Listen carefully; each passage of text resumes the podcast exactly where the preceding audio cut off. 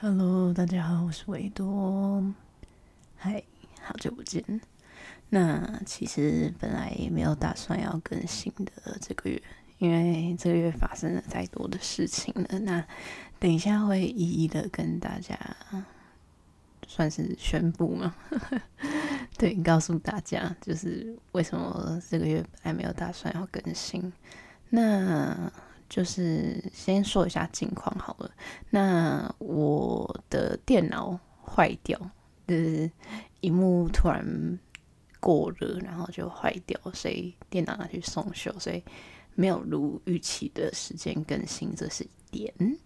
然后再来是我这个月是预期发作，然后也回归到频道本质，就是要解释躁郁症的原因。那因为预期本身其实会很不想要做事情，所以也没有灵感跟动力，所以也没有打算，就是本来没有打算要做很多事情，包括录音啊，然后写歌什么之类的创作之类都本来都暂停。但是就是想回归本质，然后就是我要介绍躁郁症这个病情，那一直以来。比较多偏向于我早期来做的各种事情，所以说会比较有活力一点吗？或是说比较呃比较有故事，或是比较多事情可以跟大家分享，那也可以比较有逻辑性的去分析很多事情。但郁症就是相对就是相反，所以今天可能讲的东西会蛮没有逻辑的，基本上就是我想到什么就讲什么。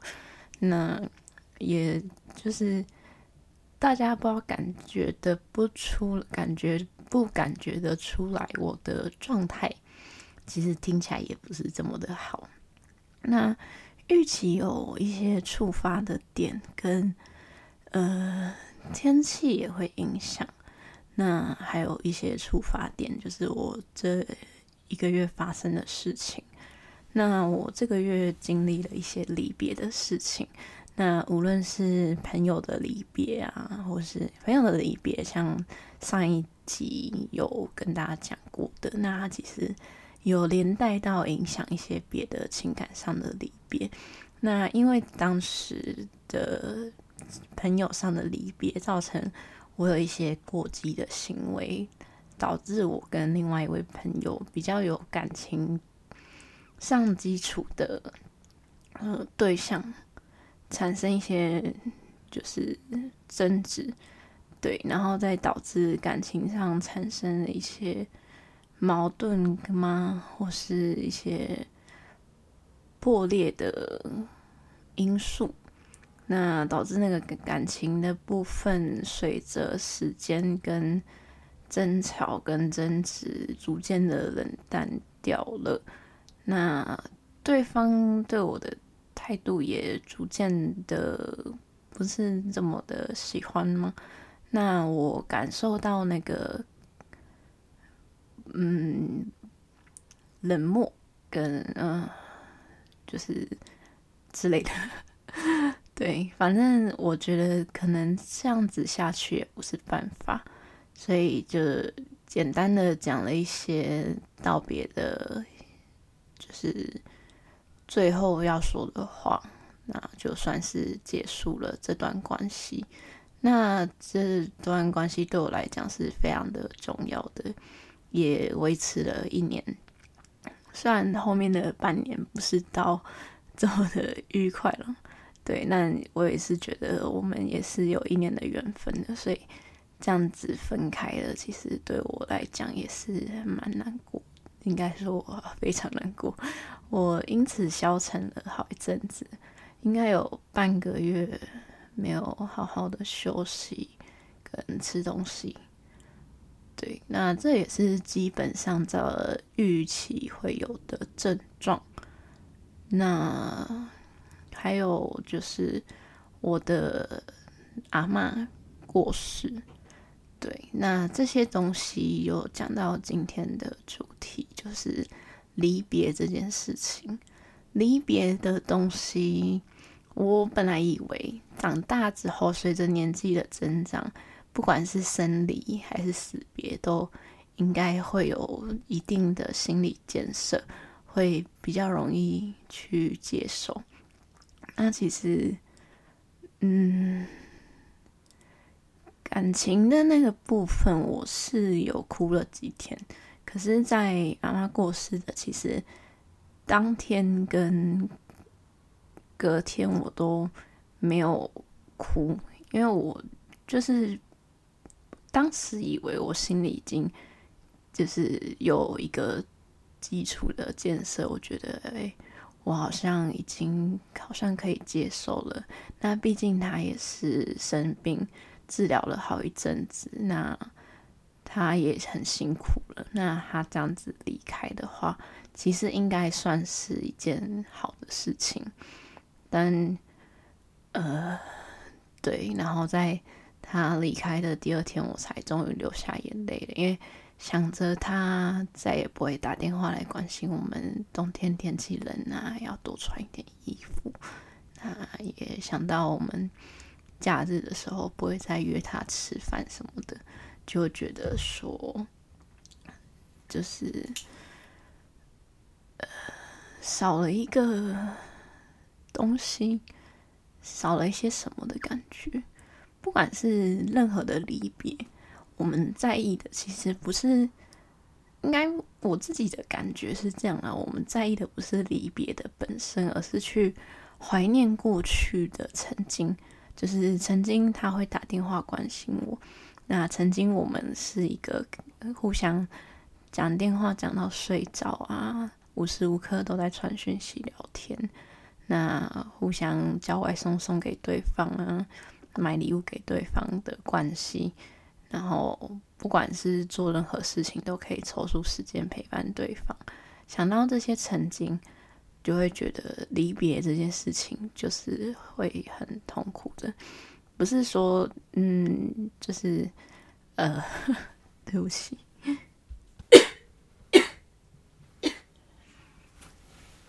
哦，就是离别的本身，就是哦，真的是不知道为什么要勉强自己录这一集，但是我就是觉得说，就是。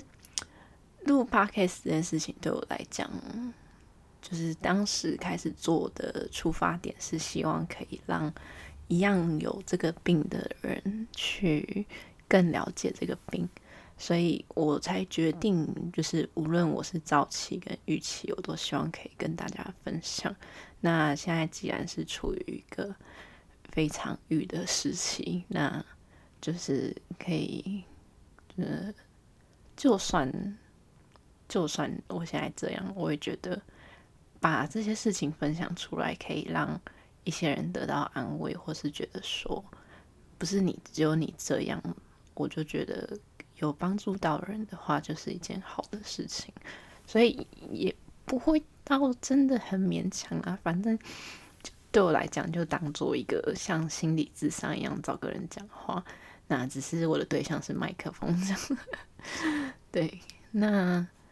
我相信很多人在经历离别这件事情的时候，都会觉得，就是无论你是跟家人同住，或是自己一个人住在外面，你都会觉得内心有无比的空虚，需要找个人陪伴。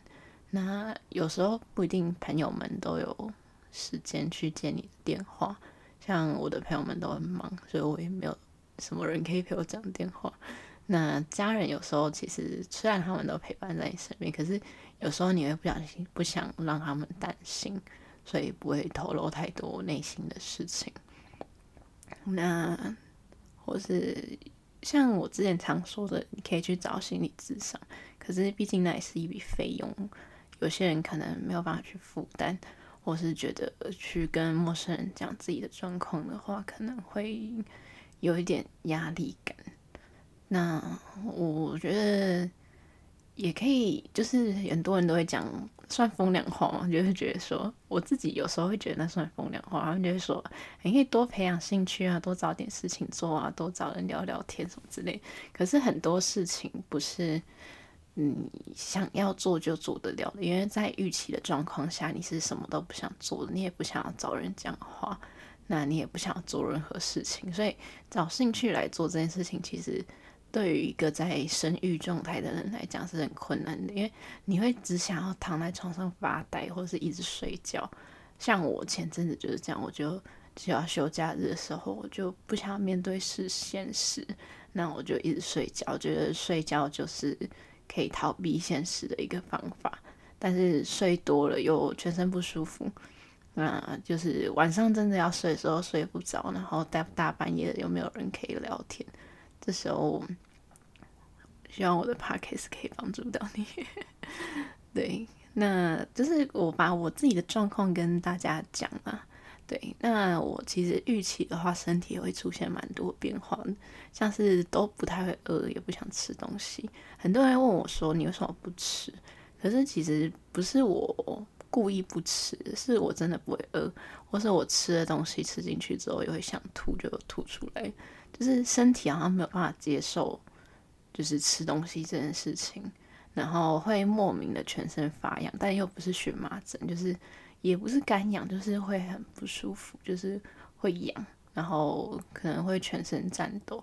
那我之前有说过，我手会抖这件事情，其实最终也不是药物的原因，然后也没有生病，就是不知道为什么就是会抖。那我就只好吃医生开的药给我，那就现在不会抖了，但是那个药会让我的心跳速度变得非常的慢。我以前正常的心跳速度是大概七八十左右，现在剩下五六十，不过也没有影响到我太多，就是整个身体变得有点 虚，就是不太能站太久。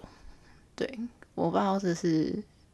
做就是做眼镜行的一个职业病，还是这样子，就是会懒散吗？还是做做很久站不好？对，听起来好怪哦。哎，讲一讲有点跑题了。反正离别这件事情上，刚开始还没有接受的时候，可能会哭不出来，然后会有几个阶段，在你还没有接受，就像。我还没有觉得我阿嬷真的离开的时候，会觉得说，哎，她可能现在还在她家里休息睡觉，那等我们假日约她吃饭这样。那每次经过的时候，就会觉得，哦，她现在不在那里了，那也不会等我们吃饭。然后，其实我有一点遗憾的是，在她。离开之前，我在生病期间的时候，我姐姐有嘱咐我要打电话关心她，但是因为我一直嗯有点抗拒打那通电话，或是不敢打，或是忙，或是这样子的，反正就很多借口了。总之就是没有拨出那通电话，但现在就也来不及。人总是会有很多的遗憾。那我的人生一直有告诉自己，就是想做什么就去做，想要买什么就买，想要干嘛就去干嘛，随着我的兴趣做。所以我是觉得我是一个尽可能不让自己留遗憾的人。像我的朋友都说，我的行动力是他们很佩服的地方。那所以我对自己感到蛮失望的，就是偏偏在这种事情上，我的行动力却没有。表现出来，那所以现在更加需要去提醒自己的，就是我还是会奉行着我的行动力，跟我秉持着自己的理念，尽可能的让人生不要去后悔，因为我们都不知道我们可以活到什么时候，那尽量是可以带着没有遗憾去活着。那我之前在。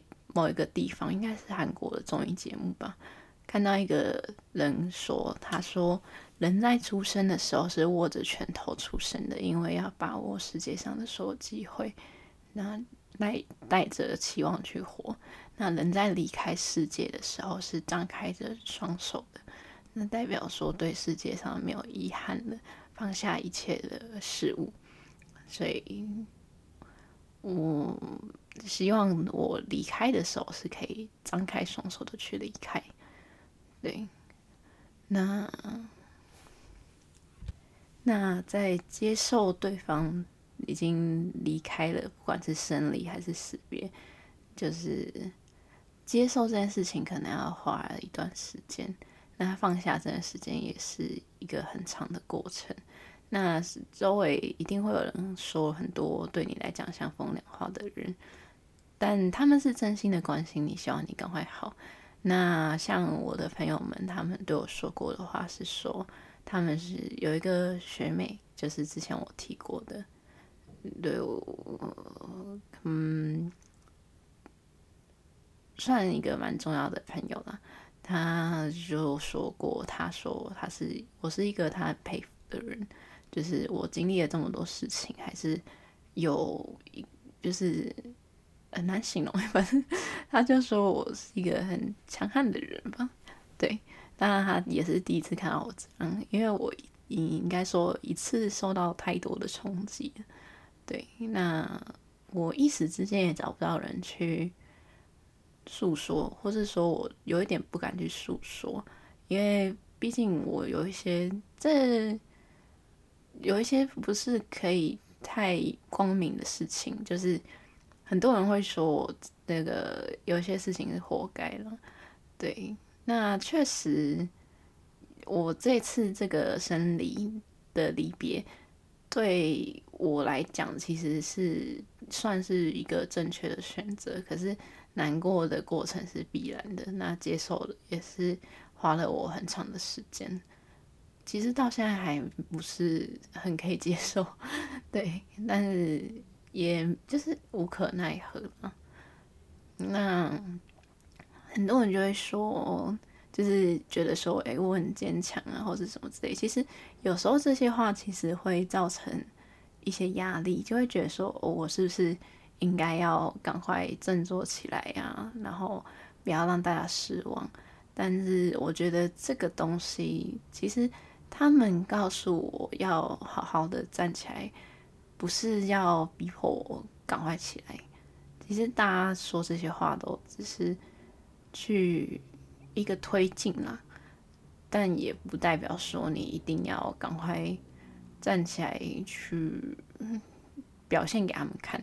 像我常常那个 Instagram 上面发一些现实动态，然后就是像我在做一些什么画画啊，或是做音乐之类的事情，但是其实对我来讲啊，我是在表现给大家看看，让大家知道说，哎，我好好在过生活，然后有很努力的站起来。但是私底下自由发的就是就自由嘛，大家知道自由就是给一些，哎，我之前在网络上看到一个梗图，他说自由是让别人。就是让那些不会 judge 你的人看的，对，所以我也是一样的，一样的做法啦。就是我自由上面发的东西，一样是一些难过啊、悲伤的情绪的东西。那所以我觉得人都这样子，就是你不会去表现自己不好的一面给别人看。那私底下你要怎么做，是你自己的选择。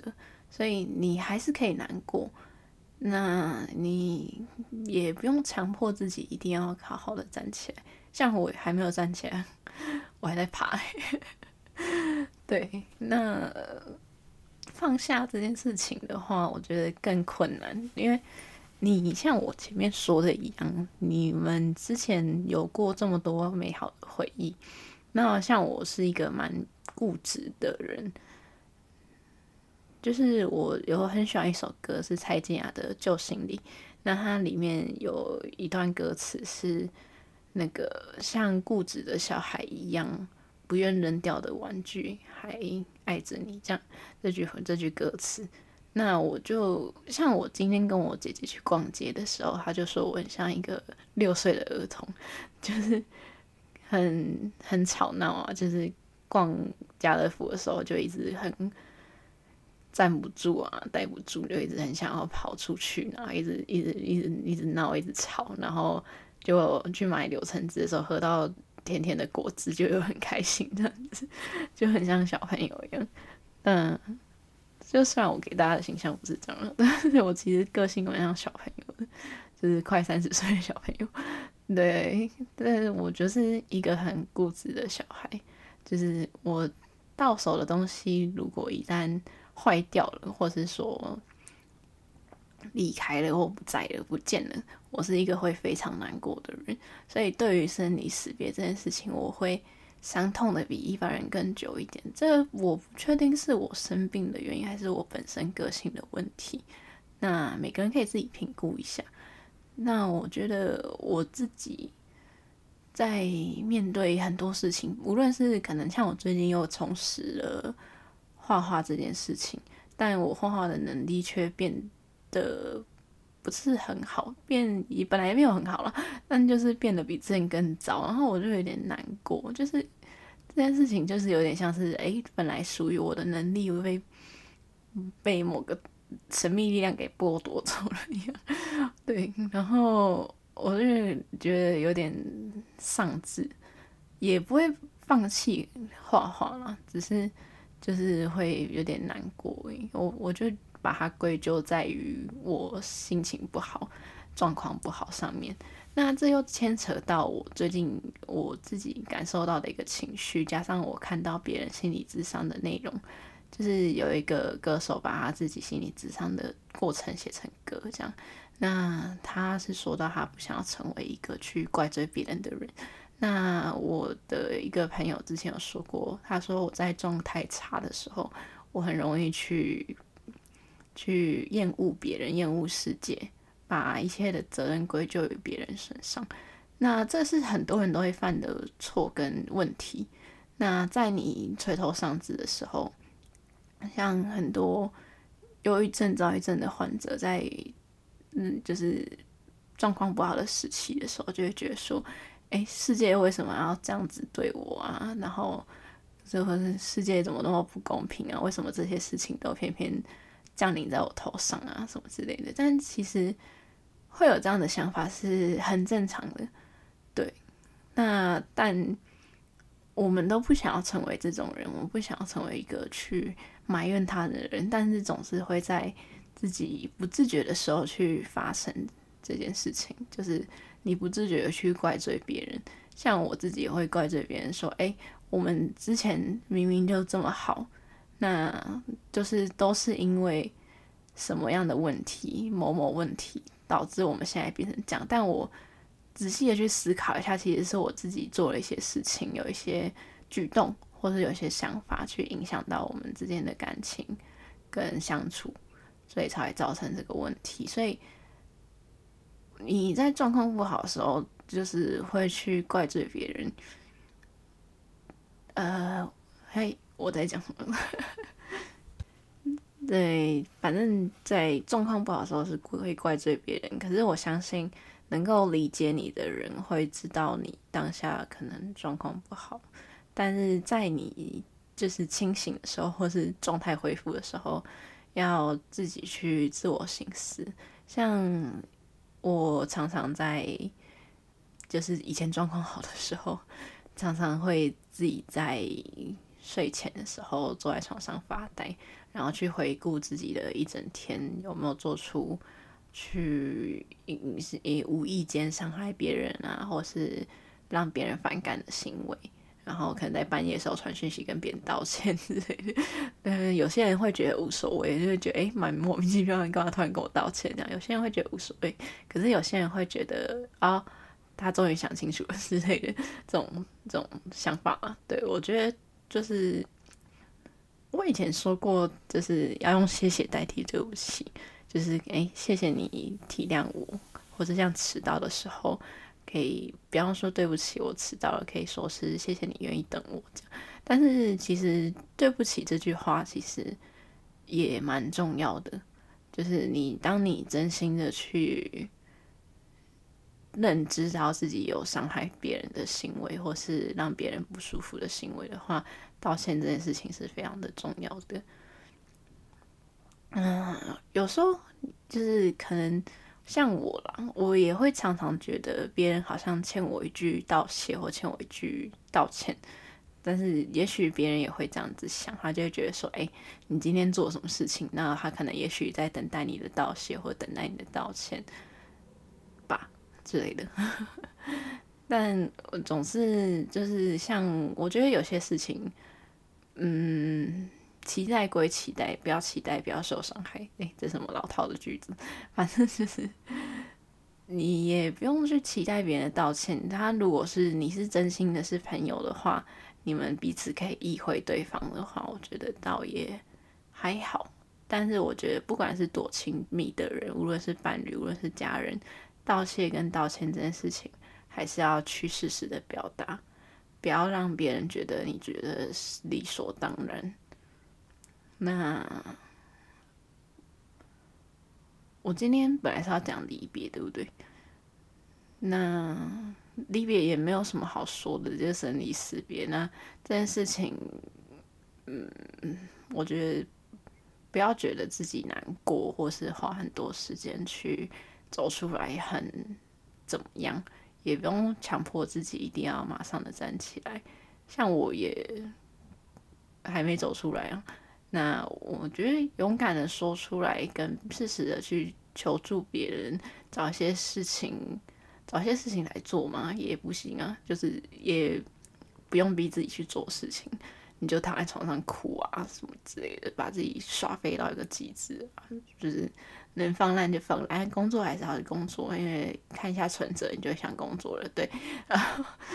对，哦，反正就是休假的时候，你也不用逼自己一定要出外走走。很多人都会说什么，你就出去走走，散个步啊，就是不想，我就是不想，就是想要躺在床上耍废。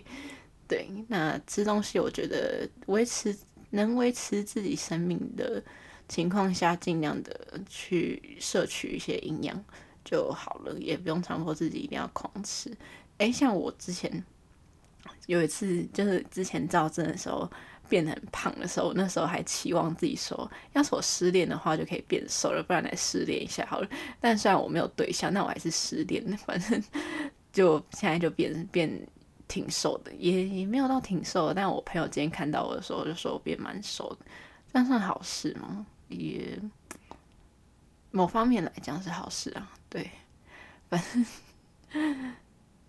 我好像该结束了，有点废话太多了。可是我就是很想讲话。那我哎，今天就草草的结束。等到下个月，希望我状况变好的时候，可以有打好稿子，然后 比较有条理的跟大家讲聊天。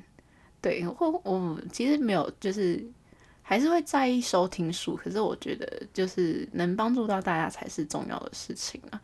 那无论是想听故事，或是想要了解这个病。或是我其实近期的集数都比较像是在分享我个人的事情，所以听众可能会觉得比较没有参与感，那也无所谓。我觉得这个平台本来就是我想讲什么就讲什么，所以我也不会在意 Podcast 的那个排名。但我觉得能帮助到大家才是最重要的事情呢。嗯，所以。以后的话，我希望就是我能尽量去把我躁症跟郁症的状况去得跟大家分享。那就希望我下次更新的时候状况可以恢复一点。那如果我状况不好的话，我还是会上来跟大家聊聊天，就当做在跟朋友去酒吧聊天这样子的感觉。虽然我今天没有喝酒，因为我明天要去刺青，这是一个。TMI 的事情，对，反正我觉得这是一个放松的节目了，就是很放松的频道，那就跟大家多聊聊天呢，就是当做一个心理咨商。那我觉得这也是一个蛮好的推进，因为有很多人听了我的 podcast 之后决定要也要做 podcast，我觉得其实这样也不坏啦，可以增加一些创作者。那。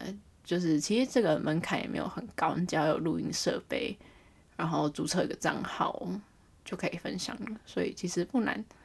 对啊，那就希望大家都可以去更成熟的面对生离死别，然后不要强迫自己。那想做什么就做什么，人生是你自己活着的，不是照着别人的期望去活。这是我自己近期的感触。那人生就这么短，所以你想做什么就做什么吧。对，好，大家拜拜。